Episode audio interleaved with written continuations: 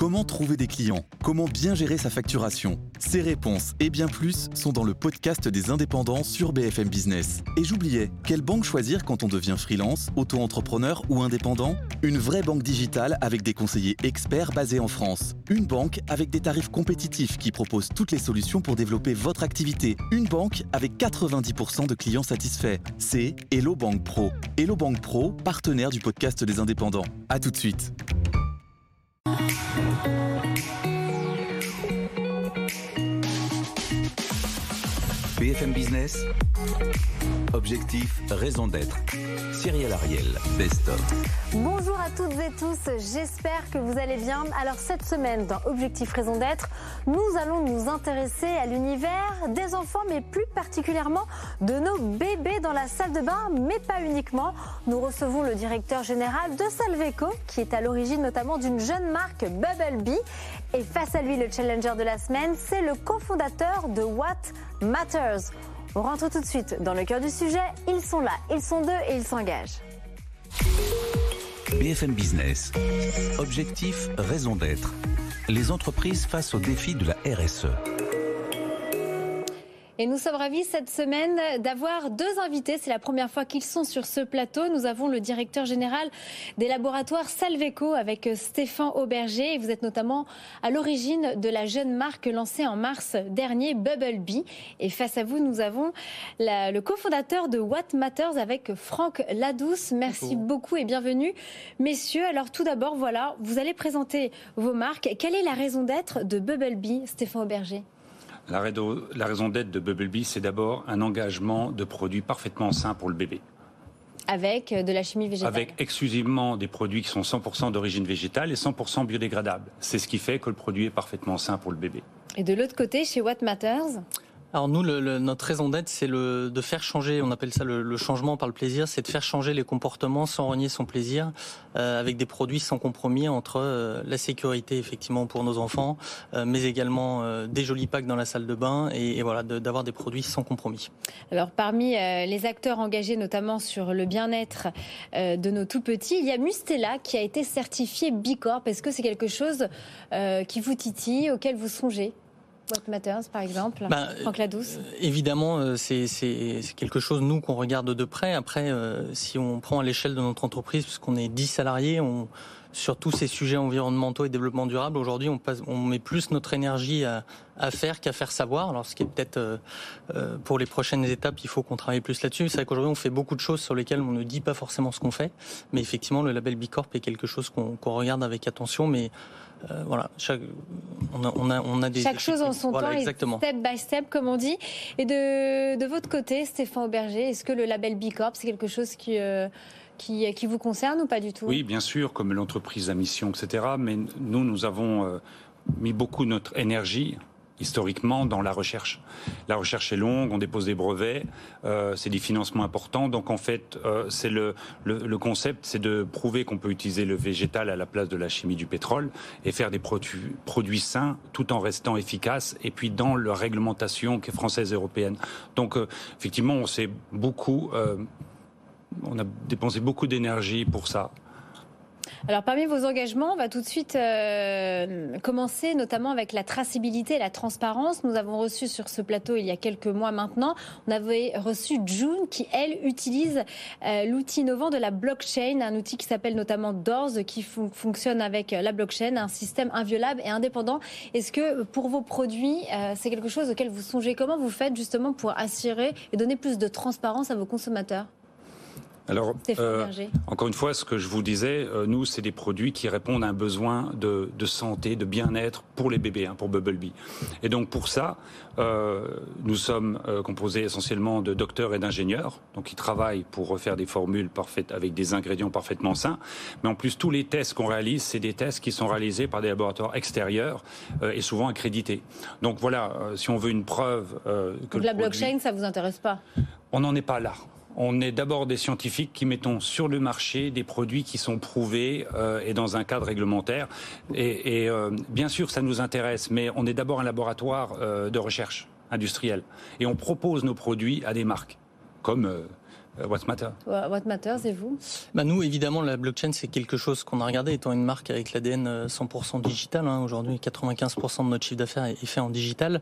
Euh, c'est plutôt une question de, de, timing, encore une fois, et de, et de priorisation. Donc, c'est quelque chose qu'on a regardé au lancement, qui a un coût d'investissement qui est important. Et, et surtout, il faut comprendre qu'au-delà de ce que le, entre guillemets, le client, nous, mettons en place, il faut surtout que ça descende à, à l'ensemble des interlocuteurs, c'est-à-dire les fournisseurs français qu'on a aujourd'hui, puis derrière les fournisseurs de matières premières.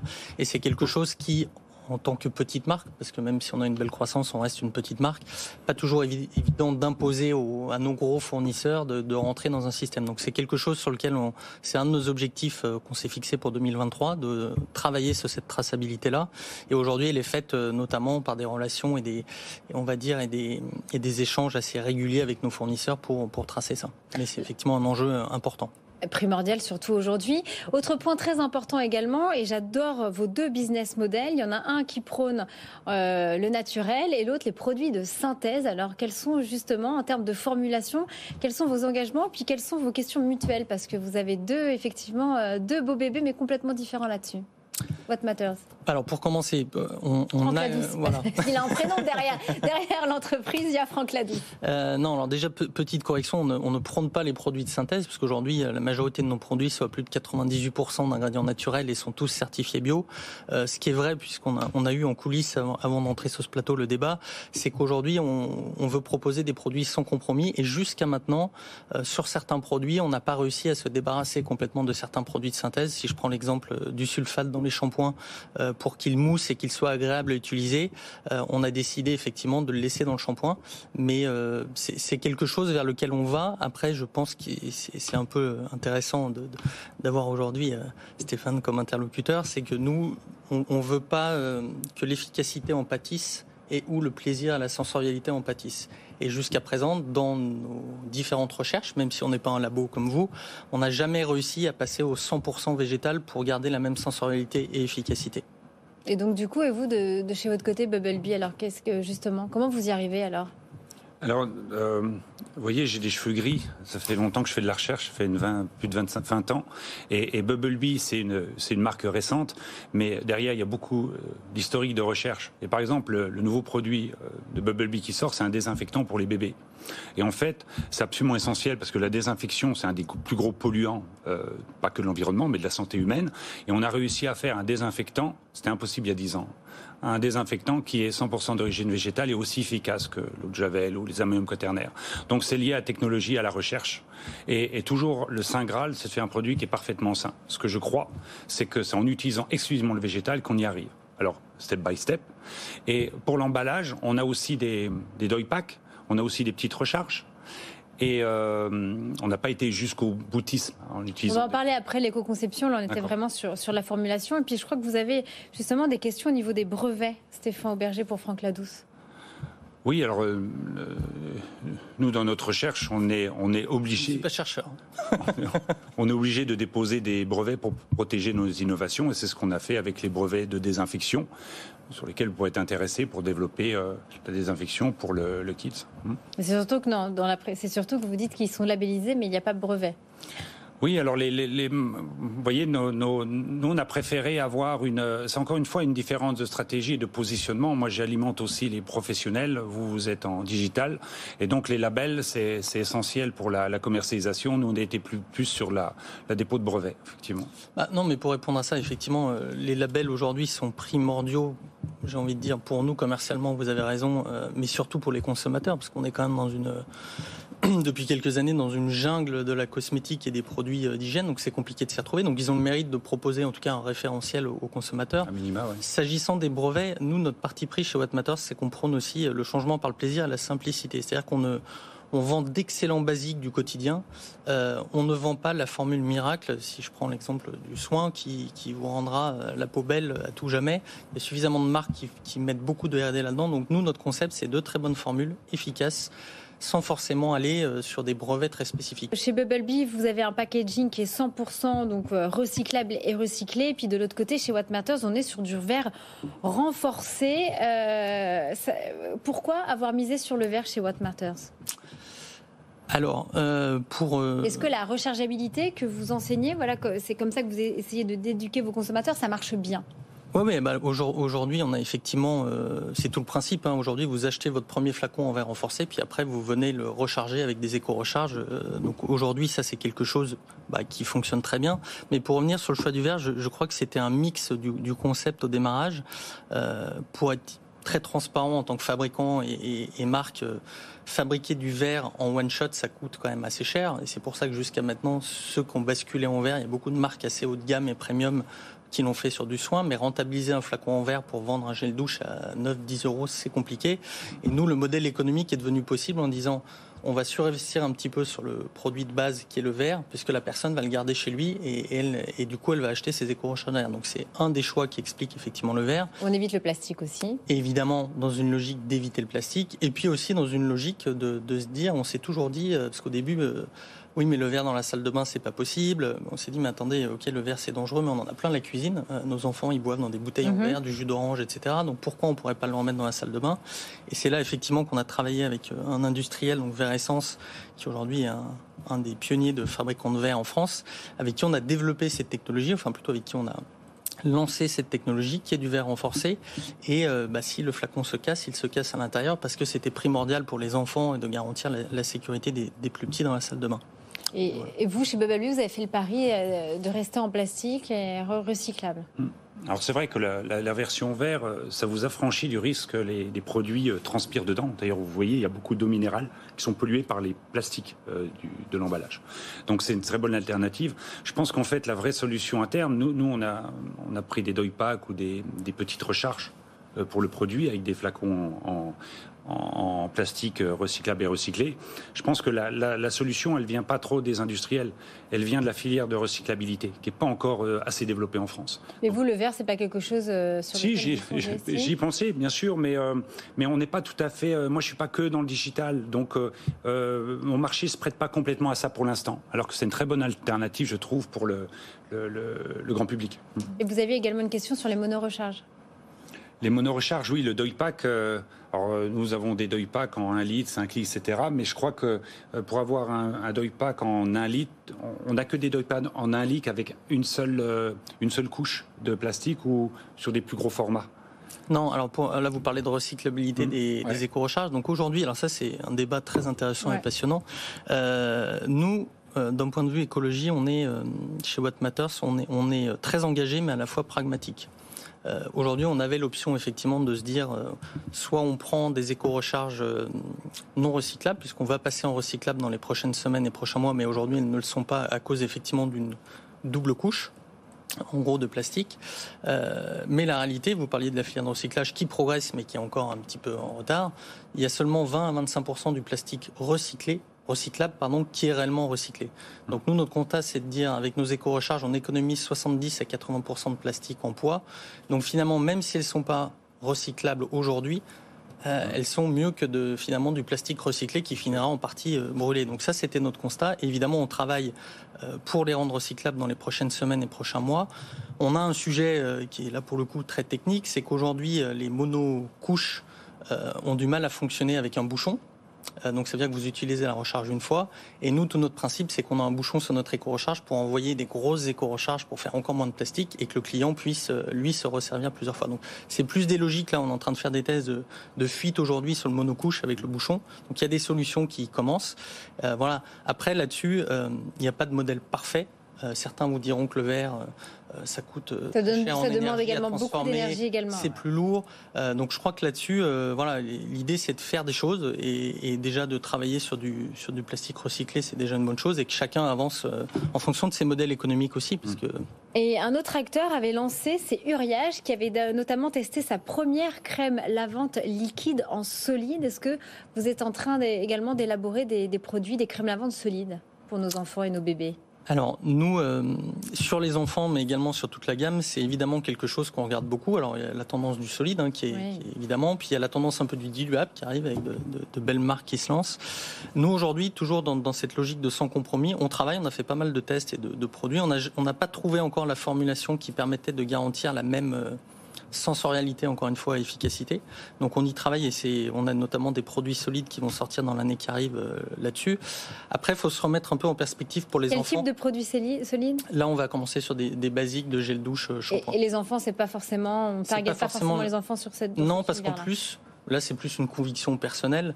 Euh, J'ai un enfant de 3 ans. Euh, le, solide pour eux, ils ont cette logique de jouer avec le flacon, euh, d'appuyer, le mettre dans la bouche, de voir un nounours, de, de voilà. Alors, ce qui peut, voilà. Donc, donc aujourd'hui, on se dit que c'est peut-être pas le premier segment pour commencer par le solide en termes de praticité. Eh bien, écoutez, merci beaucoup.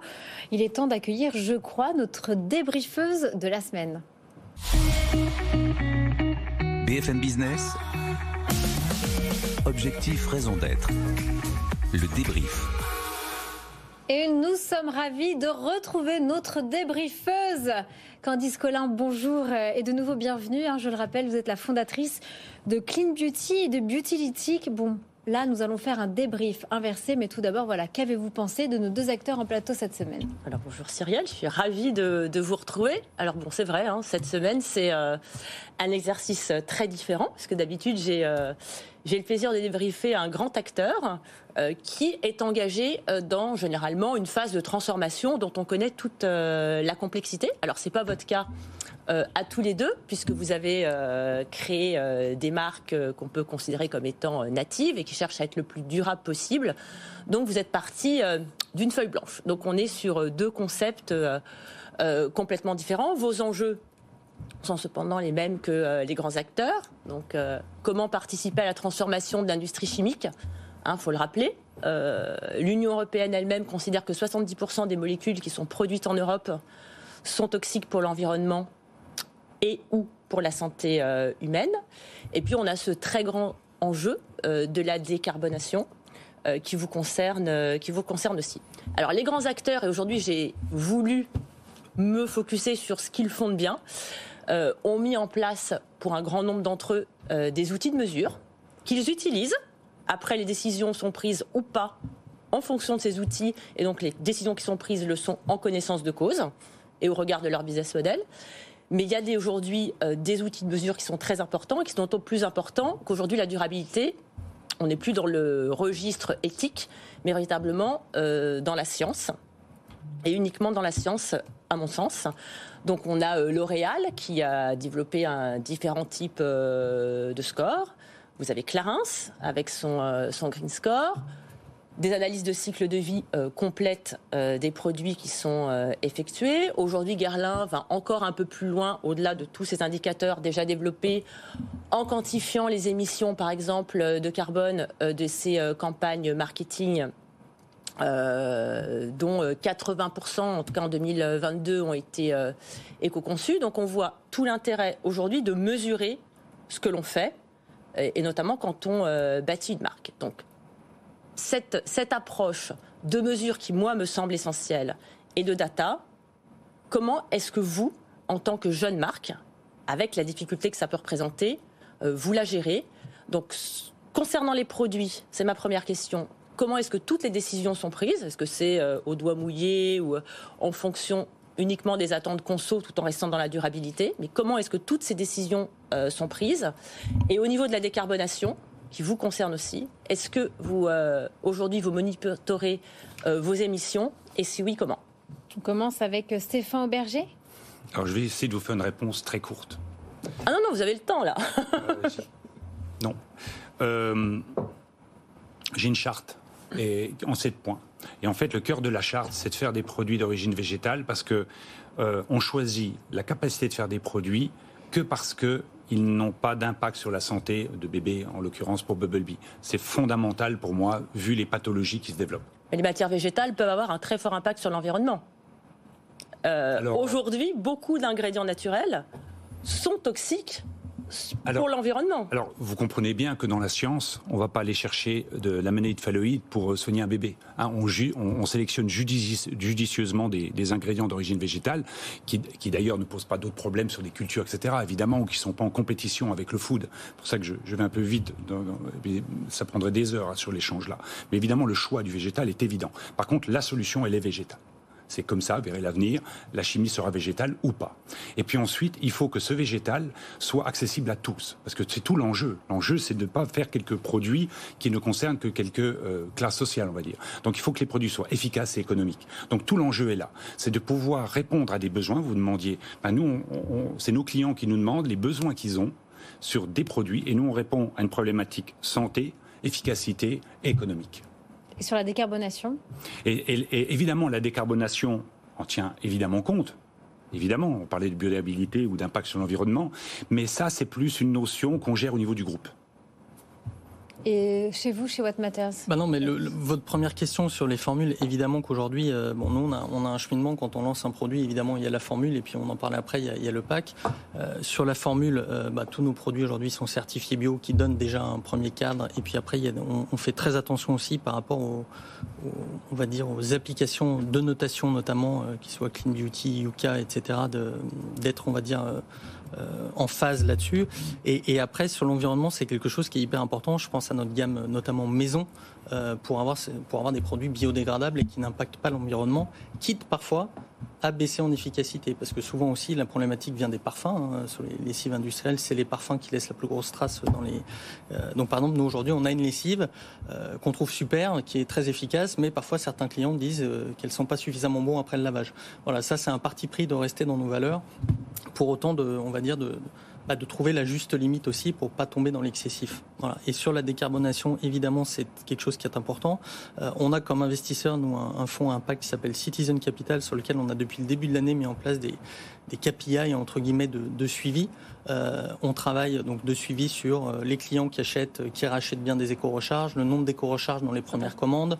Donc aujourd'hui, par exemple, on a progressé, on a 70% de nos premiers clients qui mettent des éco-recharges dans leurs premières commandes. Donc on a un suivi, un tableau de bord de suivi là-dessus. Euh, et évidemment l'enjeu du transport, hein, qui est à la fois économique pour des jeunes marques comme nous, avec le coût de transport qui augmente, et évidemment. Donc ça, ben, on, travaille comme on peut, notamment par exemple, si je lis ça aux opérations commerciales, on pousse nos clients à racheter moins, mais avec des plus gros paniers pour limiter euh, l'impact du transport. Donc on essaye dans nos opérations marketing d'intégrer cette logique. Et c'est terminé pour notre débrief. Merci infiniment Candice Collin. J'espère que vous êtes satisfaite des réponses de nos deux invités. Maintenant, il est temps de passer à vos questions. Ce sont les questions des internautes. BFM Business, objectif, raison d'être. Les questions des internautes et bienvenue et bonjour Rebecca Blanc-Lelouch. Nous sommes ravis de vous retrouver et nous commençons avec Jean-Gabriel qui est revenu cette semaine avec une nouvelle question. Euh, Jean-Gabriel qui s'interroge qui euh, comment sont testés les produits avant leur mise en circulation et surtout dans quelles conditions? Je m'adresse à vous. Alors, euh, nous, évidemment, il y a des tests qui sont obligatoires réglementaires. Donc déjà, il y a une phase obligatoire, donc on ne peut pas. Et le but, c'est d'aller toujours plus loin vers la preuve de la de la sainteté du produit. Il faut absolument qu'il n'ait pas d'impact. Et là, c'est à notre charge d'aller trouver des laboratoires compétents, en particulier des, des tests cosmétiques, dermiques, ou des tests d'ingestion, etc., pour prouver que le produit non seulement ne contient absolument aucune substance euh, euh, euh, qui pourrait altérer la santé de, l'enfant, etc. Et, et, aussi que derrière ça, c'est vrai que la complexité de faire un parfum qui sent bon avec des, vous parliez en fait, vous évoquez les allergènes tout à l'heure sur des produits d'origine végétale. Euh, mais entre choisir la bonne huile essentielle sans allergènes, etc. Tout ça, c'est des tests qui sont faits par des laboratoires extérieurs, par des méthodes d'analyse. Donc, euh, on est on est aussi dans le label, dans la labellisation du produit, mais plus dans la recherche euh, de tests laboratoires. Franck Ladouce, chez What Matters. Bah, sur les tests, on a, on a, donc nous on travaille avec des laboratoires indépendants. On n'est pas fabricant hein, comme Stéphane, donc on n'a pas notre propre usine, euh, ce qui nécessite encore plus de rigueur notamment. Mais sur la formulation on travaille évidemment avec un laboratoire euh, qui, de toute façon, passe au crible. On a la chance en France quand même d'avoir un secteur cosmétique euh, relativement encadré par rapport à d'autres pays, très réglementé, qui permet quand même de sécuriser une fois qu'un produit est mis sur le marché. On a quand même des voilà. Après, il y a des arguments d'aller plus loin, le fait que ça soit biodégradable, que ça soit vegan, et parfois sur les produits enfants de faire effectivement des tests. Donc, on, on travaille là-dessus de façon euh, accrue avec nos fournisseurs. On poursuit avec euh, Charles. 90% euh, de votre chiffre d'affaires est en ligne. Euh, comment vous gérez la décarbonation de vos livraisons aujourd'hui? Bah, c'est un. Bonne question. C'est une très bonne question et c'est un vrai enjeu. Et c'est bien pour ça que dans notre stratégie aujourd'hui, on, on, va en retail et on commence à aller en retail parce que c'est un enjeu, le transport. Euh, après, euh, le digital a aussi permis à des marques comme nous d'émerger rapidement et de faire changer les comportements. On aura vendu, euh, depuis la création, on aura économisé, je pense, 8 tonnes de plastique par rapport à des contenants traditionnels. Pour autant, on y travaille tous les jours. Donc, on parlait de, euh, faire en sorte que les gens achètent des plus gros paniers et moins. Donc ça, c'est à nous de, favoriser en tout cas ces différents achats. On a notamment une commande récurrente euh, qui, en gros, euh, on, permet aux gens d'évaluer leurs commandes et s'ils commandent tous les mois, on leur dit bah, commande tous les trois mois. On va, te, on va te mettre les produits dont tu as besoin, mais tu seras livré qu'une fois tous les trois mois et tes frais de port sont gratuits c'est tous les trois mois pour inciter à, réduire ces, logiques de transport. On va dire qu'à notre échelle, on essaye de faire notre. Après, on reste une marque digitale. Hein. C'est tout le, on va dire, la contradiction. Aujourd'hui, vous avez beaucoup de marques digitales très engagées qui sont celles qui ont les plus grosses problématiques de transport et, notamment avec la situation actuelle. Une dernière question rapidement, je m'adresse à tous les deux. Euh, quels sont vos engagements sociaux en termes d'embauche? Très très rapidement, on n'a plus le temps. Bah, engagements sociaux, c'est, on va dire, euh, c'est l'ADN de, notre marque, l'ouverture. Le, voilà. Après, on n'a pas formalisé ça aujourd'hui. On a encore une marque très jeune avec 10 salariés. Mais évidemment, c'est des choses, encore une fois, qu'on fait et qu'on ne fait pas forcément savoir. Euh. Et chez Salveco, la parité, les personnes en situation de handicap? Oui, bien sûr, la, la parité, mais, mais le fait de pouvoir accéder à des produits parfaitement sains pour la santé. Écoutez, très bien, merci infiniment Rebecca pour votre, euh, vos questions des internautes. Merci beaucoup Candice Collin, hein, notre débriefeuse préférée dans les cosmétiques. Et puis bien évidemment, merci beaucoup à mes deux invités, Stéphane Auberger et Franck Ladoux. C'était très intéressant et très pointilleux. Voilà, j'espère qu'on saura faire le bon choix, notamment pour préserver nos plus petits. D'ici là, prenez soin de vous. Je vous donne rendez-vous la semaine prochaine à la même heure. Bye bye. BFM Business. Objectif, raison d'être. Les entreprises face au défi de la RSE.